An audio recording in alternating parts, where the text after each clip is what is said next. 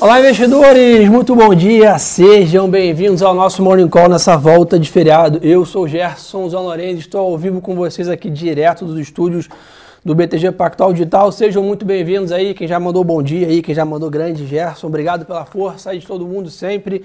Turma, começar aí tradicionalmente falando do mercado internacional. Ontem já foi um dia, basicamente, para quem não acompanhou nesse feriadão, o mercado lá fora levemente negativo, Nasdaq sentiu um pouco mais, o índice de tecnologia dos Estados Unidos sofreu um pouquinho mais do que a média, ainda essa preocupação em relação aos juros dos Estados Unidos.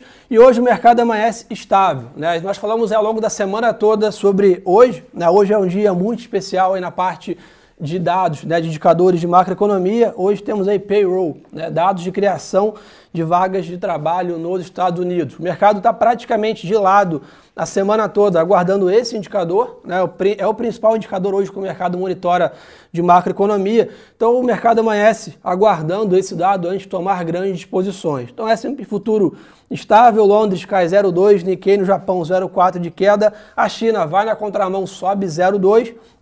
O MSCI Emerging Markets aí, o ETF de mercados emergentes 0,4 de queda e dólar também estável, turma. Renda fixa americana, 1,62 aí a Treasury praticamente parada também. É claro, a Treasury o dólar aqui é o que mais tem correlação com esse dado que sai né, agora pela manhã. Então não, tem, não, teria, não seria diferente né, o mercado amanhecer de lado na renda fixa americana e também no dólar. Já commodities, né, petróleo segue em alta, 0,3 de alta aí, chegando próximo de 70 dólares aí o WTI, 69,03 aí é, de cotação e o minério de ferro recua um pouquinho. O minério de ferro voltou a subir forte essa semana, hoje 2% de queda aí na bolsa de Dalian. Então esse é um pouco do panorama do mercado é, de commodities e do mercado internacional. Importante lembrar, né, os dados do mercado de trabalho, né, por que estão sendo tão é, é, diferente, que o mercado está monitorando tanto essa questão.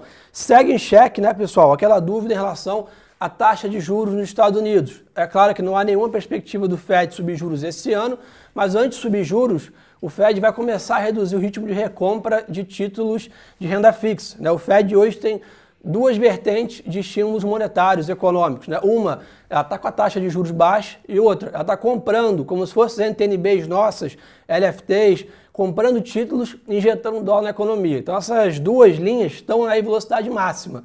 Né? Só que naturalmente essa linha dos juros é um pouco mais sensível. Então o Fed provavelmente vai recuar primeiro a linha da renda fixa dessa recompra de título e depois deve recuar a linha de juros, ou seja, subir os juros nos próximos anos.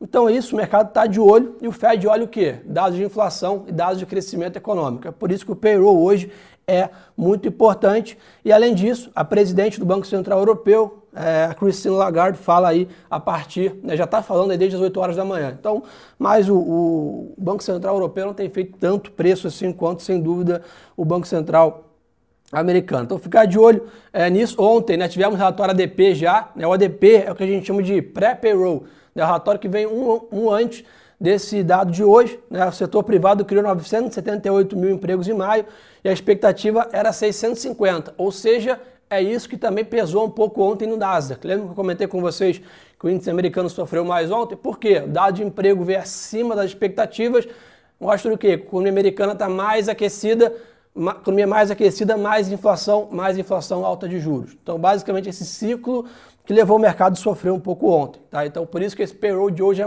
muito importante. E aí, para vocês entenderem qual vai ser a dinâmica. 11 horas da manhã, né, tem essa questão do payroll. Se tivermos um dado acima do que o mercado espera, provavelmente a bolsa vai cair. Por quê? Perspectiva de juros alto nos Estados Unidos, fluxo de capital para renda fixa americana.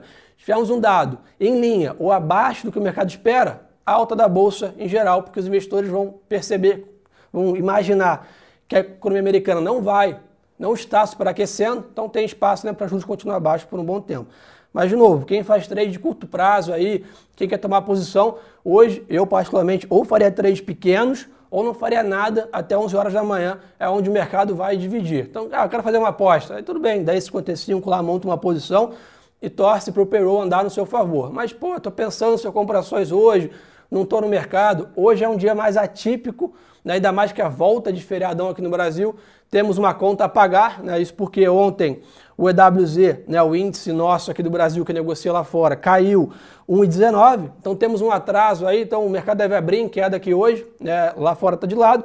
Aqui provavelmente deve abrir em leve queda, reajustando essa performance de ontem. Então, tomaria o dobro de cuidado aí até as 11 horas da manhã. Panorama internacional é basicamente esse. Falando com vocês um pouco de Bitcoin, né, que vocês comentam bastante. Ontem o Elon Musk aí, né, o fundador da Tesla, novamente, né, foi protagonista no seu Twitter aí, soltou um Twitter enigmático aí comentando sobre a criptomoeda Bitcoin hoje cai 5%. E aí traz Ethereum, traz todas as moedas juntas criptomoedas juntas em queda. Então ficar de olho é, nisso também, tá, pessoal? Por quê? Grande impacto no sentimento geral. Você percebe o seguinte, ah, a criptomoeda ainda é baixo né, na percepção, vamos dizer assim, em relação é, ao mercado, tamanho do mercado de cripto versus tamanho de ações, aí, claro, é incomparável, mas gera ruído, né, porque traz volatilidade. Você percebe quando há uma queda forte de criptomoeda, você vê o VIX, né, que é o índice de volatilidade na Bolsa de Chicago, dá um, sente esse termômetro, o mercado fica bastante volatilidade. Então, ficar de olho nisso também. 37 mil dólares, aí 36.700 a cotação do Bitcoin. Estagnou nesse patamar, né? não sei se todos recordam, o Bitcoin estava lá nos 60 mil praticamente, antes da grande queda recente ali, né? 30%, 40% no dia, parou nesse 36, chega perto do 40, ele cede, está estagnando ali nesse patamar. Há quem diga que está né, com uma grande oportunidade e também há quem diga que o Bitcoin vai testar os 20 mil pontos. Acho que ainda é um mercado em desenvolvimento, um mercado embrionário, incipiente no mercado, naturalmente gera mais volatilidade. E eu sempre falo com vocês, né? Volatilidade é para cima e para baixo. Então, se, se o Bitcoin um dia sobe 20% e você ganha 20% em um dia, esteja preparado que ele pode cair 20%. Isso é volatilidade, não é só para baixo que tem volatilidade, não. Então, isso é importante ressaltar isso com vocês.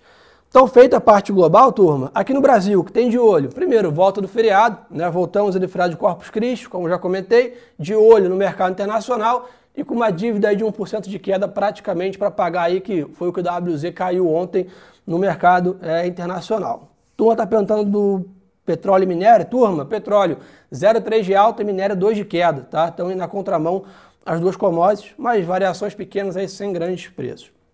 Então ficar de olho nesse indicador aqui também. É isso porque, de novo, o Brasil está próximo aí, chegou a tocar algumas vezes ali máxima histórica, né? então naturalmente tá, estamos num patamar esticado, vamos dizer assim, de curtíssimo prazo. Então há algum espaço para uma realização. Então só para ficar de olho é, nessa questão também. As ADRs lá fora, né? Ontem, a Vale caiu 1,19, CSN 2 e Petrobras estável. Isso por quê? Porque Petrobras está diferente. Petróleo. Né? Ontem foi um dia ok para o petróleo, hoje mais um dia positivo. Então isso tem dado suporte para a companhia aqui. Por isso que a Vale está um pouco mais volátil. A gente está vendo, né? Minério sobe 5, cai 5, sobe 10. Isso está deixando a Vale um pouco mais volátil que a Petro. É interessante acompanhar isso, porque realmente o petróleo está um pouco mais estável no mercado internacional. Então, ontem a Petro, de novo, ficou estável, o Bradesco caiu 1,20. Então, o que eu comentei, um dia de realização hoje, de correção. A turma já até mandou aqui o Flávio, ah, eu vou ver se eu hoje entre 1 e 2. Exatamente isso.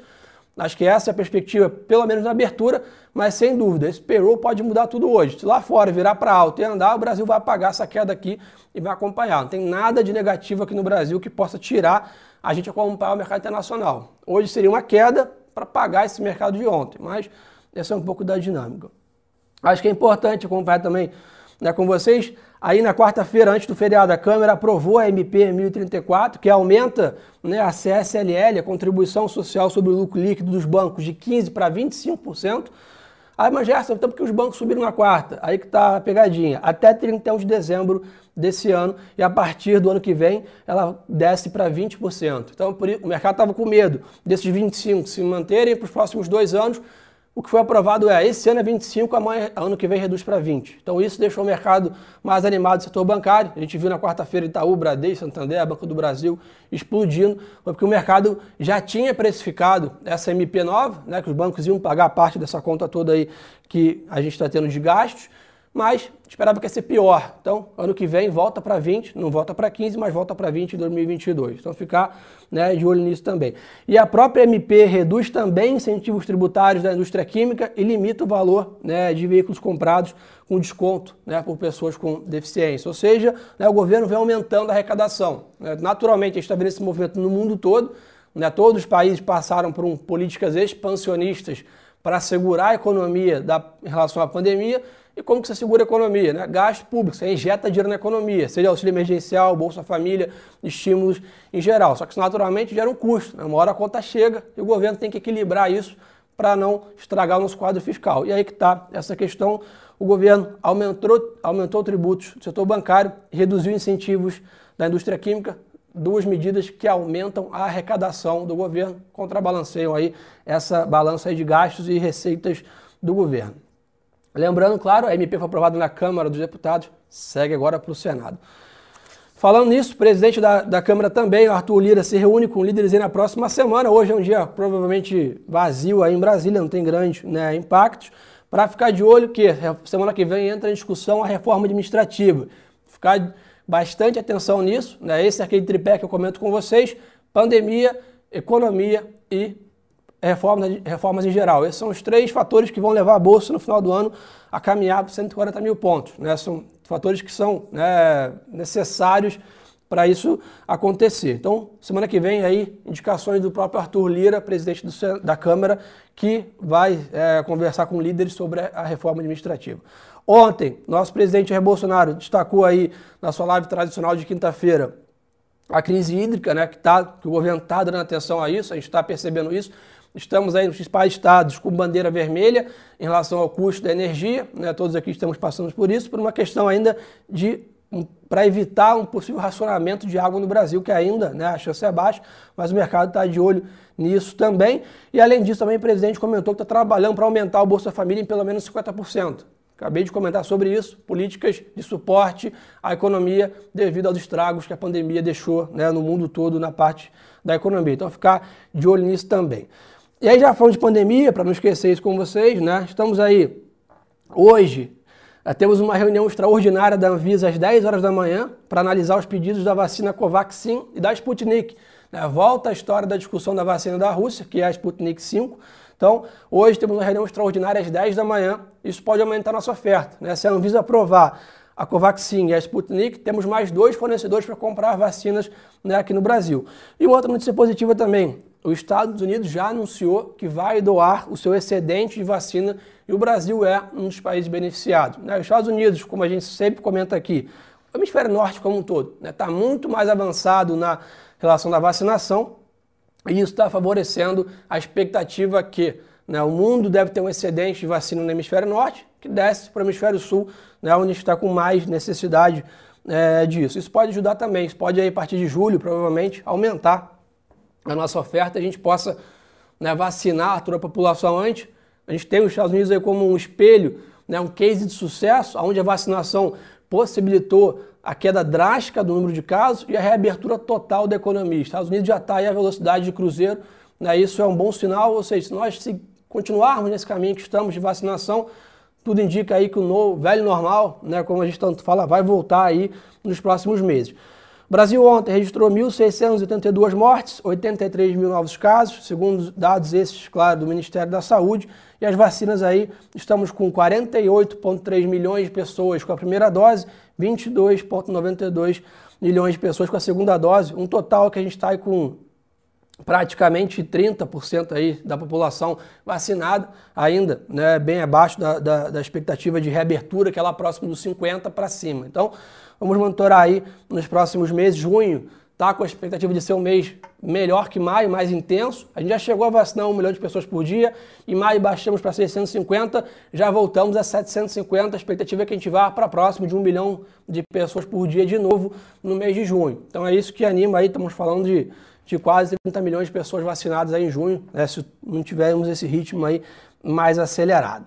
Aqui no Brasil, agenda esvaziada, né? Lembrando, payroll nos Estados Unidos, aqui no Brasil pouca coisa, PMI de serviço, não é um indicador que faz grandes preços aqui, ficar de olho nisso, mas é 10 da manhã, mas incomparável o preço que a gente vai fazer em relação a esse dado americano.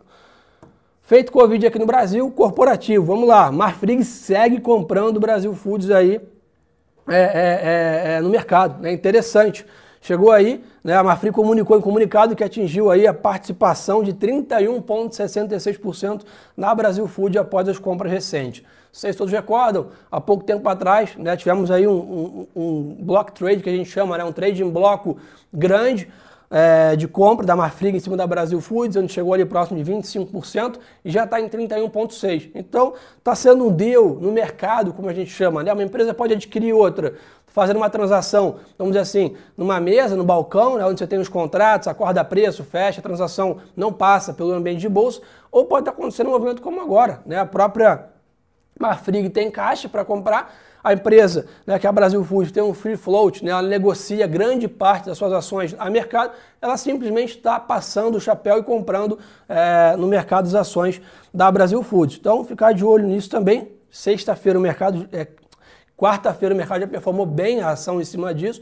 Então, de novo, o mercado segue movimentando isso. Ainda na parte de proteínas, JBS também sofreu um ataque cibernético, não sei é, se vocês acompanharam, né?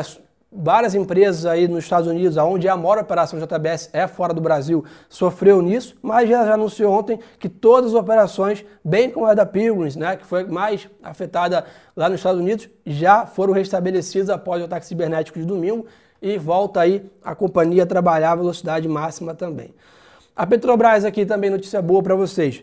Segue no seu processo de desinvestimento, venda de ativos, vendendo né, os seus ativos não core, né, os ativos que não são da, da geração ali, da exploração de petróleo, iniciou o processo de venda de participação da Detem Química, ou seja, segue vendendo ativos, gerando caixa para a companhia, e a PetroRio emitiu aí 600 milhões de dólares a 6,12 de taxa para continuar seu investimento.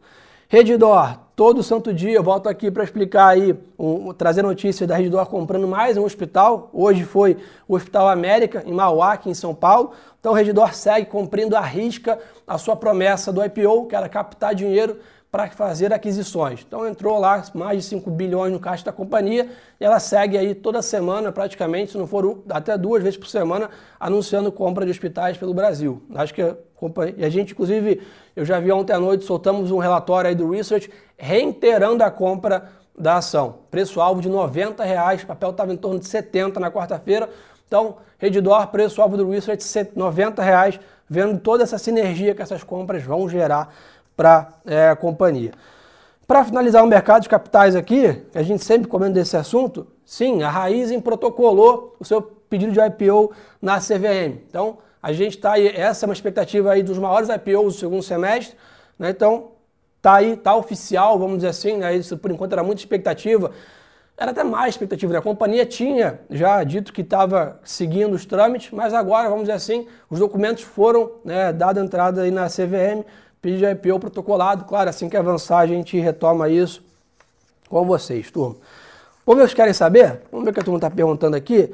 É, pessoal falando bastante do setor de proteínas e, em geral e commodities. Acho que sem dúvida, é, Walter, é um dos setores que está aí né, em voga, tá? É, por quê? Né, primeiro, estamos aí no momento que ficou claro a resiliência do setor. Né? Pandemia na sua máxima ali, no pior momento da pandemia, consumo de commodities em geral na máxima, né? ou seja, as pessoas não pararam de se alimentar, a, a, gente continua precisando do campo, não é à toa que um quarto, quase né, dois terços do nosso PIB aí divulgado no último trimestre veio do agro, né? ou seja, o Brasil se beneficia de sermos um país exportador, produtor né, de agro, que está com máxima histórica de milho, soja, boi, algodão, café, todas as commodities agrícolas estão bombando. Então, por isso que eu continuo otimista e falo de JBS com vocês aqui há muito tempo, Acho que a empresa já aprovou 3 bilhões de reais em dividendos para serem distribuídos no ano que vem. Então, é um case aí para estar tá posicionado. Vitor mandou aqui bancos. Vitor, acho que né, bancos, a gente estava vivendo esse fantasma da CSLL, foi solucionado na quarta-feira, os papéis reagiram bem. Acho que tem espaço. Eu também falo muito com vocês aqui sobre isso. Eu acho que no segundo semestre, bancos vão ser um dos setores aí que mais vai performar é, aqui na Bolsa. É um setor extremamente descontado, de outro lado, extremamente resiliente e pagador de dividendos, distribui lucro para os acionistas. Vamos ver mais a turma quer saber aqui. A turma já está cobrando papapá, então já está feito aí para a galera não reclamar que eu esqueci. Pessoal perguntando se eu dei férias para a turma. É isso aí, a galera está descansando. o Lucão está de férias, mas segunda-feira a turma volta aqui com a gente no encontro, pessoal. É, ah, estímulos do Biden. Acho que era uma bandeira da campanha dele, né? O Biden né, vem seguindo a risca também. Primeiro deu uma aula de pandemia, né? assumiu o governo em três meses, solucionou a pandemia nos Estados Unidos. E agora está né, tá preocupado com a economia. Os Estados Unidos já está para crescer 9% ao ano, né, um PIB realmente é, muito forte. Isso está em cima do quê? Estímulo monetário, econômico e infraestrutura, né, que é o último pacote que o Biden vem né, dizendo que deve chegar nos próximos meses. Então, ficar de olho nisso também. Hash 11, pessoal, Hash 11 é o ETF de criptomoeda, nosso aqui na, na B3, foi lançado recentemente. Hoje não há como esperar outra coisa a não ser uma queda. Né? Bitcoin cai 5% lá fora, então ele tem uma grande correlação, apesar de não ser só Bitcoin, mas ele tem uma grande correlação com essa criptomoeda específica. Hoje cai 5 lá fora a cripto, a Bitcoin, vai cair o Hash 11 aqui. Então temos que esperar, não há dúvida é, em relação a isso. É um ativo de mais vol. Ah, Gerson, eu quero ter 5% no portfólio. Ok. Ah, eu quero ter 40%. Esteja preparado para perder, né, talvez aí 20% do seu patrimônio num dia. Então acho que é muito mais a expectativa, tamanho de posição e a classe de ativo. Mas sem dúvida, é, moedas digitais vieram para ficar. O próprio Roberto Campos Neto no seu conference aqui comentou que nós teremos, inclusive, talvez o real digital, né, uma, uma moeda nossa digital aqui, o Banco Central Americano também já falou que vai fazer. Então, Pode anotar, daqui um, dois anos, aqui a gente vai estar falando disso aqui o dia inteiro no Morning Call também. O mercado está se desenvolvendo, dinheiro em espécies, ninguém mais usa isso. Cada dia mais PIX né, ou moedas digitais vão dominar o mundo. Dólar, pessoal, dólar está de lado lá fora hoje, tá? Sobe 0,1 aí o DXY. Eu acho que a gente tem uma continha para pagar de ontem, como já comentei. E o dólar aqui baixou de 5,10 na, na quarta-feira, impressionante a performance do real em geral. Então acho que é um dólar mais forte. Né? Hoje, talvez um pequeno ajuste aqui na nossa moeda. Mas lembrando, o que mais impacta a moeda é a relação diferencial de juros, também Brasil e Estados Unidos. Diferencial de juros ligado com o payroll hoje aí de manhã. Então, de novo, câmbio aí de manhã vai estar com muita volatilidade. Turma, então acho que por hoje é só. Atenção aí para os dados nos Estados Unidos, 9 h da manhã e 11 Tá? Então, payroll, como eu comentei, e dados de fábrica às 11 da manhã. Então, 9 e meia às 11 são os dois grandes horários para ficar de olho. Não tomaria grandes posições antes desse horário na bolsa. Ficar de olho nesses dois horários aí, turma. Obrigado aí pela super audiência. Eu, particularmente, não imaginava que teríamos uma baita audiência hoje. São 700 pessoas com a gente no Insta, 2.200 no YouTube, 3 mil pessoas ao vivo com a gente numa volta de feriado numa sexta-feira. Então, o último convitinho a vocês é o quê? Segue o meu Insta aí, turma. Arroba Gerson Zanorenzi. Acompanha comigo lá o nosso conteúdo. Sempre conteúdo aí gratuito, com muita curadoria informação bacana para vocês. Então tá aí, Gerson Zanorenzi. Encontro vocês lá no meu Insta. Obrigado pela super audiência novamente, pela confiança. Volto com vocês segunda-feira. E lembre-se que o melhor ativo é sempre a boa informação.